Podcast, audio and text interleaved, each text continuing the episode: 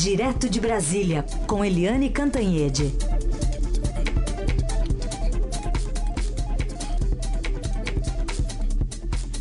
Eliane, bom dia. Bom dia, Heisen, Carolina, ouvintes. Que semana, né? Semana, né? Terminando hoje justamente com essa data, né? Um mês da intervenção no Rio, com muitas dúvidas, né? Pressão, politização, tudo isso junto, Eliane. Pois é, hoje completa um mês da intervenção uh, federal no Rio de Janeiro e exatamente no dia seguinte uh, da morte, né? O dia seguinte, ou enfim, horas depois da morte da Marielle Franco, a vereadora do PSOL, assassinada brutalmente.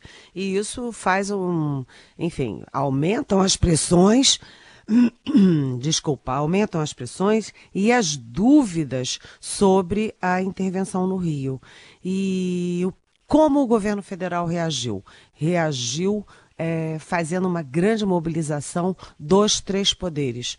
Então, o Temer, presidente Michel Temer, falou no Twitter, o ministro Raul Jungmann, é, da, de, da, agora, da Segurança Pública, ele se é, reuniu os principais assessores, enfim, o pessoal mais ligado a essa área, intervenção, e foi, a, foi firme dizendo que a, a intervenção continua, e também né, a Procuradora-Geral da República, Raquel Dodge, que é sempre muito discreta, mas também deu uma declaração muito afirmativa, a presidente do Supremo Tribunal, Carmen Lúcia, ministros outros do Supremo, sessões é, na Câmara e no Senado, ou seja, os três poderes é, se tomaram embrios e reagiram conjuntamente aí para reagir. E aí a gente pensa, é, como isso vai enfraquecer a intervenção? É verdade que a Marielle era uma crítica da intervenção. Ela, inclusive, participava do Observatório da Intervenção, que foi um grupo criado é, com a sociedade civil pela Universidade Cândido Mendes, no Rio. Ela era uma crítica disso. Mas o fato é, é essas é, a suspeita maior é de que esse crime tenha sido cometido por policiais do Rio de Janeiro. E se a polícia do Rio de Janeiro está totalmente fora de controle, só uma intervenção federal terá condições não apenas de apurar esse crime, mas também de dar sequência a uma, a uma mudança de abordagem àquela violência é, totalmente fora de controle no Rio. Então, acho que, no primeiro momento, é, é, enfim, põe em xeque a intervenção, afinal das contas, cadê os resultados? Todo mundo quer o resultado no dia seguinte, todo mundo quer que no dia seguinte já esteja tudo pacificado, né? mas, de outro lado, também joga luzes para a necessidade, a urgência da intervenção federal, Heisen e hum. Carolina. Bom, uh, a gente tem a Marielle, que pode estar repetindo um caso que a gente já tem notícia. E eu queria saber o que o assassinato de uma juíza que combatia milícias e o de uma vereadora que denunciava a violência policial em favelas, ambas no Rio, podem ter em comum. a gente está falando aqui da juíza em Niterói, a Patrícia Cioli, que foi assassinada em 2011 em uma emboscada quando chegava em casa de carro. Ela levou também 21 tiros de armas de uso restrito das forças de segurança. A Polícia do Rio, novamente, é a principal suspeita, Eliane? Sim, uh, a Polícia do Rio de Janeiro é a principal suspeita, porque o que tem em comum entre a Marielle Franco, a vítima dessa semana, e a Patrícia Cioli, a juiz a juíza morta brutalmente, com 21 tiros, como você disse, em 2011. É que as duas, além de serem mulheres e muito corajosas, muito é, aguerridas, elas eram é, firmemente é, contra a violência policial e elas denunciavam. Uh, denunciavam assim por todos os meios a violência, a brutalidade policial e as milícias, né?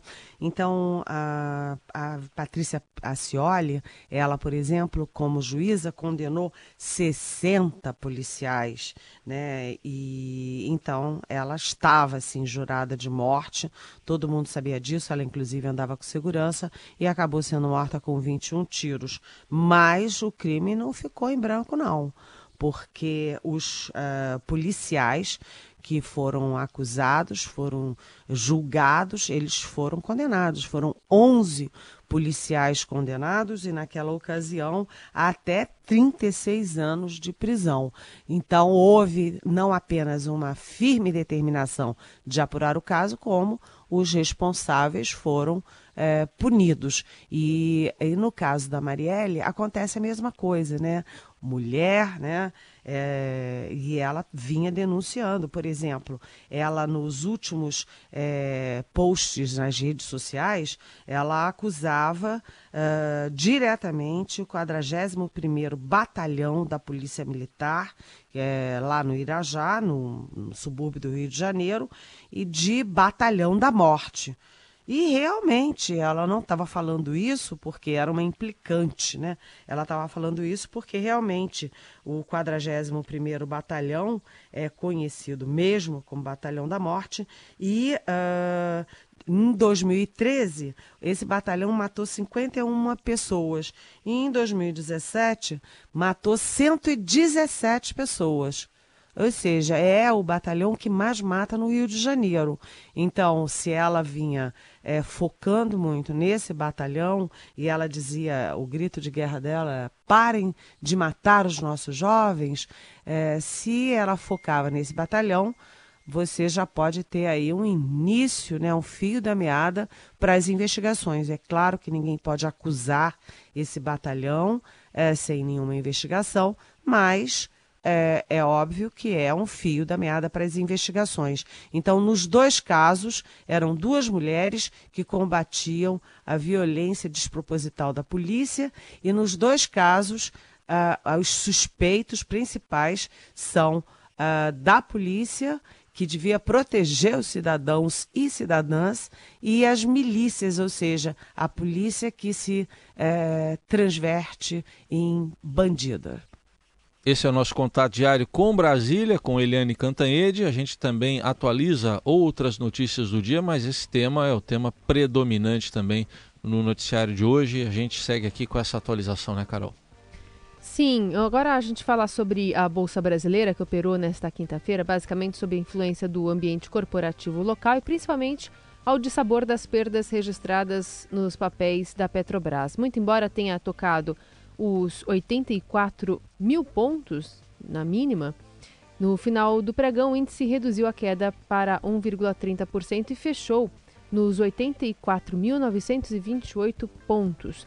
Já o dólar se aproximou do teto informal de R$ 3,30, no qual não opera desde o final de 2017. No mercado à vista, a divisa norte-americana fechou em alta de 0,69%, cotada a R$ 3,28, o maior valor desde fevereiro de 2018. Eliane, você quer falar isso também, né, sobre a Petrobras?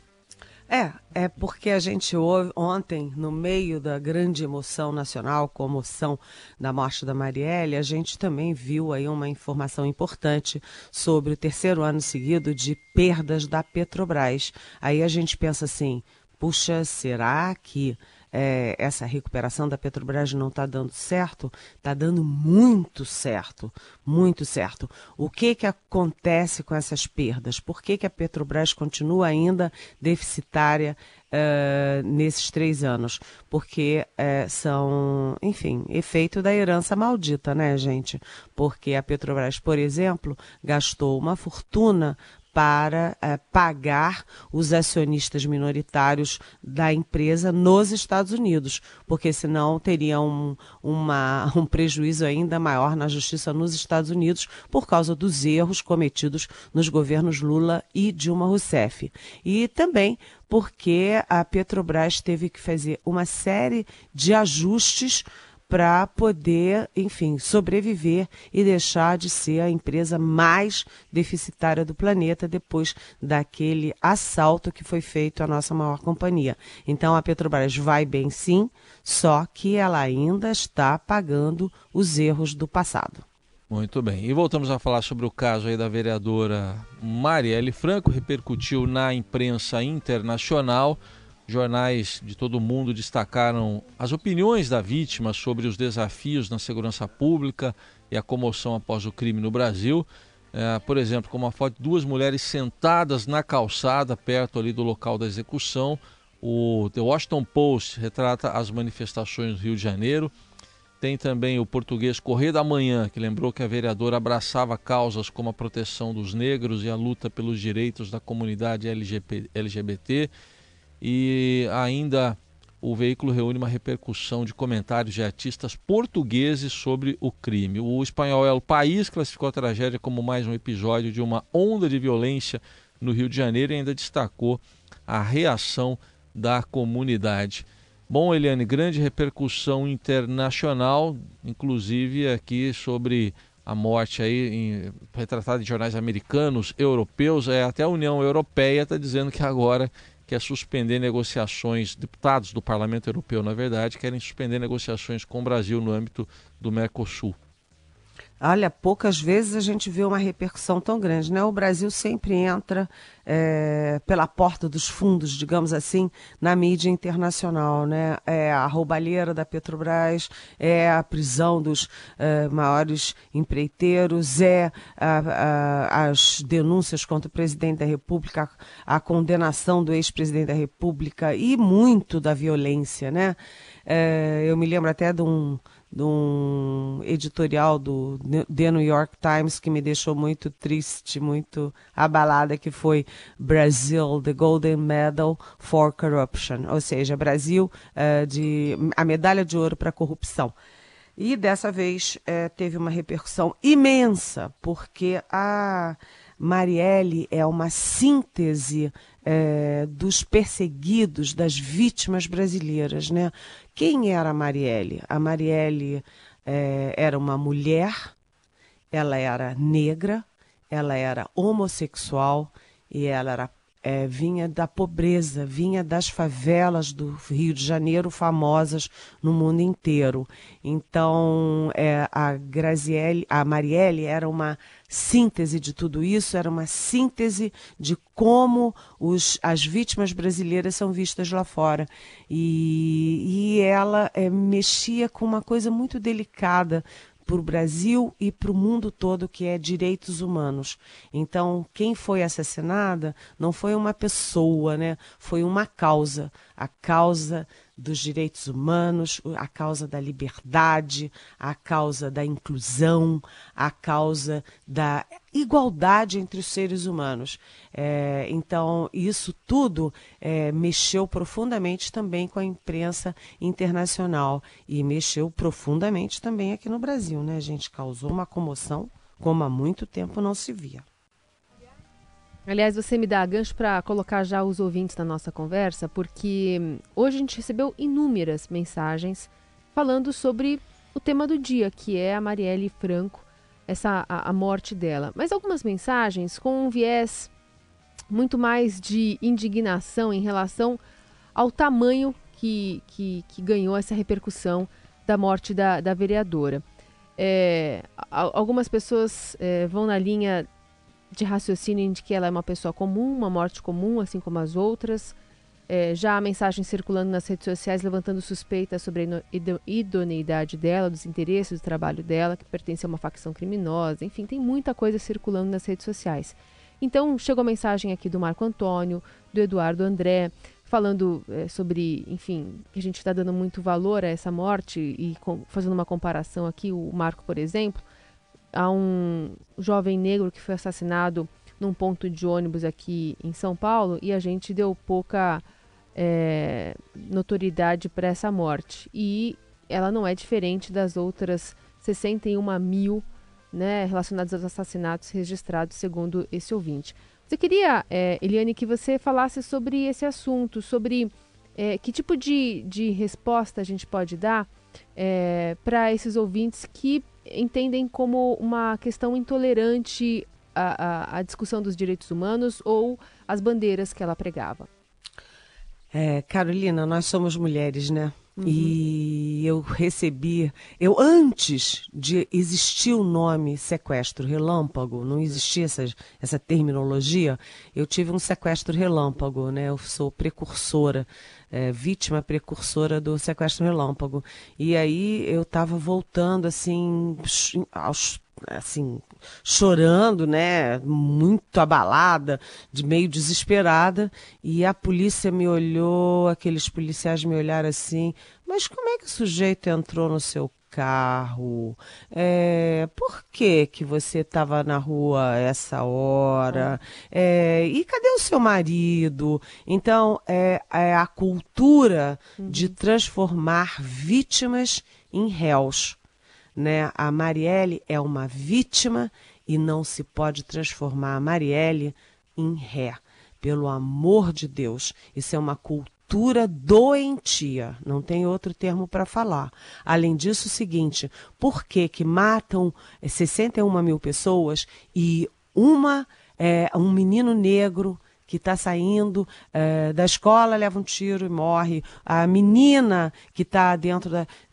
leva um tiro e morre, a mãe de família que está saindo da igreja morre. Por que, que a Marielle tomou essa dimensão? Porque a Marielle, gente, era uma síntese de tudo isso. A Marielle era uma síntese das 61 pessoas, mil pessoas que são assassinadas no Brasil. Ela tinha um pouquinho de cada uma dessas vítimas. E aí eu vou repetir. Ela era mulher, né, que é alvo, que é alvo, que é morta até pelo namorado, pelo ex-marido dentro de casa. Então ela mulher é alvo. Ela é negra. Todo mundo sabe que quem mais morre nesse país, quem mais vai jogado nas cadeias, muitas vezes sem culpa nesse país, são os negros. Ela era homossexual. Todo mundo sabe como a comunidade LGBT é vítima nesse país, como vai presa, jogada, maltratada, humilhada e morta nesse país. Né? E ela era pobre, e a gente sabe como a justiça, a polícia tratam o é, rico e tratam o pobre, né? Então a Marielle era uma síntese de tudo isso. Ela mexeu com todas as emoções nesse nosso caldeirão da, des, da desinclusão, da injustiça social no Brasil.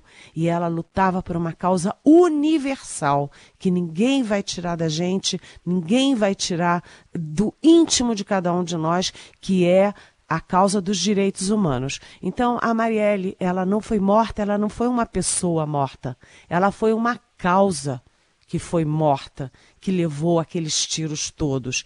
Ela e o motorista dela, né, o Anderson Pedro Gomes, né? Então, gente, quando a Marielle é morta, ela vira uma Marte é, em nome daquelas 61 pessoas que foram mortas e sei lá das quantas milhares que ainda serão mortas.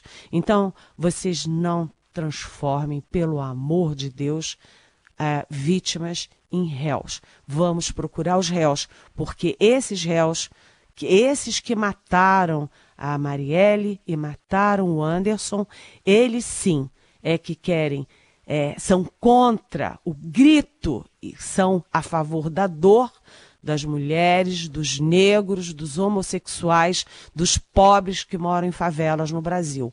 Então, esse discurso que eu estou vendo nas redes sociais, ele é de indignar as pessoas. E é por isso que ontem a gente viu a mais linda manifestação de todo esse tempo. Você teve o impeachment da presidente Dilma Rousseff, ninguém foi para a rua. Não tinha uma pessoa na porta do Congresso Nacional. Né? Aí queimaram três pneuzinhos e acabou-se. Você teve duas denúncias contra o presidente Michel Temer, ninguém foi para a rua. A condenação do Lula, que foi o presidente mais popular da história recente. Você tinha ali aquela, aquela centena ali de gente de bandeirinha vermelha do MST, da CUT, do PT. Mas ontem não.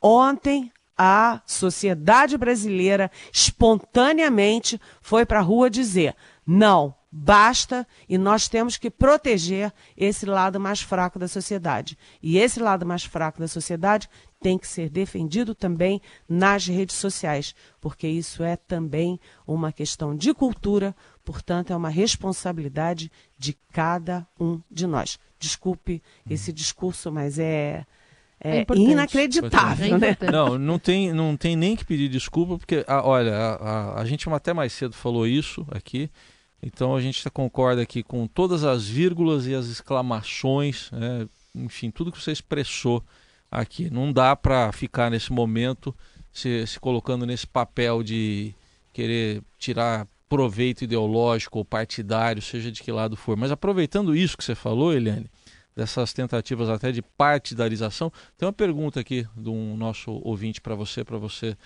continuar nesse tema ainda. Aqui é Celso Mussanra, de São Paulo.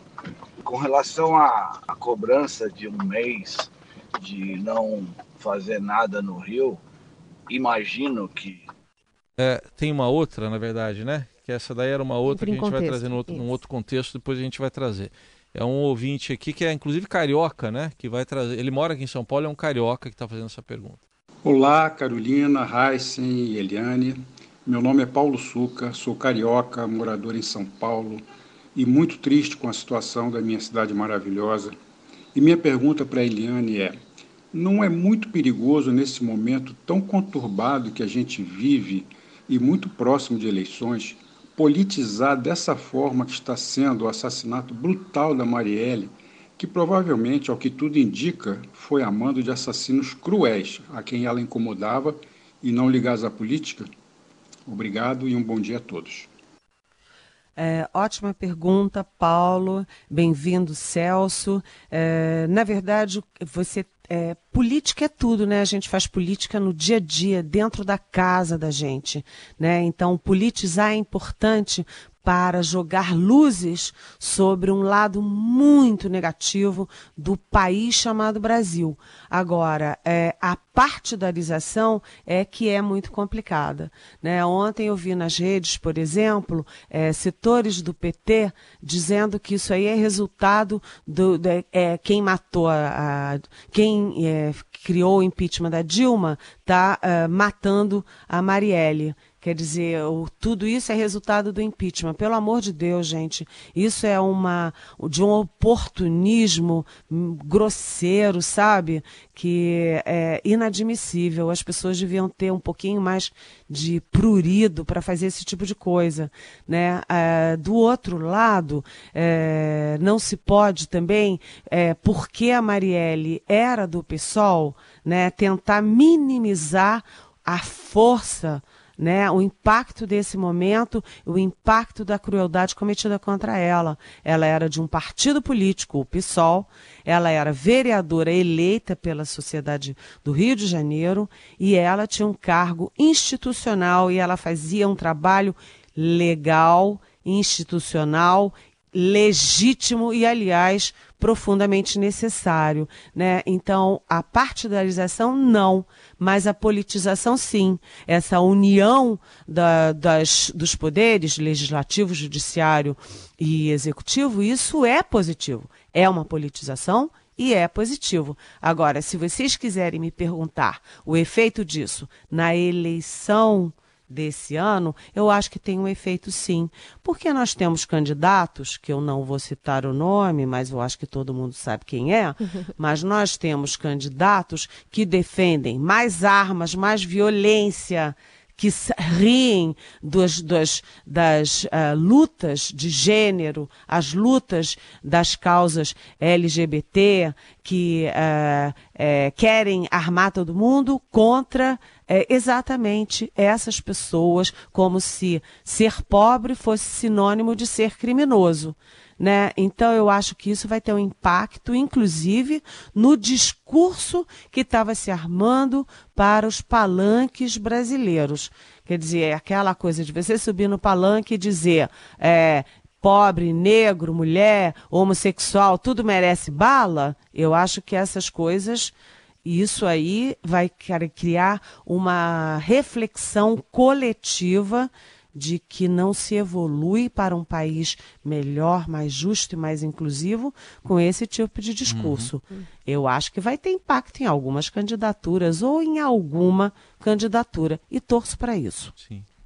Vamos mudar um pouquinho o assunto, colocar coisa boa, Apesar, né? apesar dele. O caminho do bem, A boa do dia. o caminho do bem.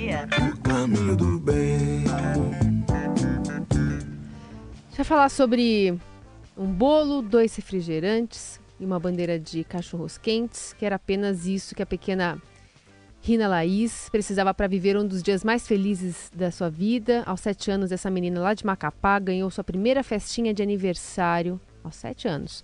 E foi às lágrimas na hora do parabéns. A festa foi organizada pela sua prima, Thaís Monteiro. Ela que fotografou o momento em que a priminha se emocionou no parabéns e publicou nas redes sociais. Vocês devem ter recebido isso, lido nos principais portais. A Thaís no Facebook viralizou, acabou ganhando mais de 200 mil curtidas. Essa festinha ocorreu no último domingo. O post viralizou e a gente tem um trechinho do vídeo dela agradecendo o carinho que ela recebeu das redes. Meu nome é Rina Laís Souza. Eu queria muito bolo, mas eu vou agradecer que vocês deram um bem presente para mim, que Deus quiser. E que mais? Tu achou que a tia esqueceu teu aniversário? É, mas só que a, ti- a titia não, não esqueceu, mas eu tinha pensado que ela tinha esquecido. Eu fico com a pureza da resposta das crianças. É a vida, é bonita e é bonita no gogó. Viver! Só pra gente terminar então esse jornal e essa semana, Eliane, com um outro viés aí, as coisas boas que a gente pode pensar também do noticiário. E eu acho que o que aconteceu com a, essa pequena Rina Laís aí acabou repercutindo justamente por isso, porque nesse ato singelo dela chorar, ouvir um bolo de aniversário aos sete anos pela primeira vez, acabou tocando muita gente que acabou depois mandando presente para ela. A mãe dela estava desempregada, acabou ganhando emprego, enfim, acho que o contexto ajuda. É, a Rina será uma Marielle, mas ela não será morta como a Marielle. E eu acho que é assim que a gente vai construindo um país melhor. Achei lindo o final do programa e tô aqui, sinceramente, com lágrimas nos olhos. Que bom, Eliane, que você tá aí com a gente, viu? Muito bom. Mas é, agora é hora de despedida, viu? É. Mas Acho que segunda lágrima, a gente é. vai se ver de outro jeito, acho, hein? Acho, acho, acho, acho. Vamos se ver Vamos nos ver aqui. mais É, e eu acho que a gente vai fazer uma foto bacana. Vai Vai. fazer uma foto bacana. Vamos tá ver. bom. Beijo, bom fim de semana. Bom hein? fim de semana, Beijão. Eliane.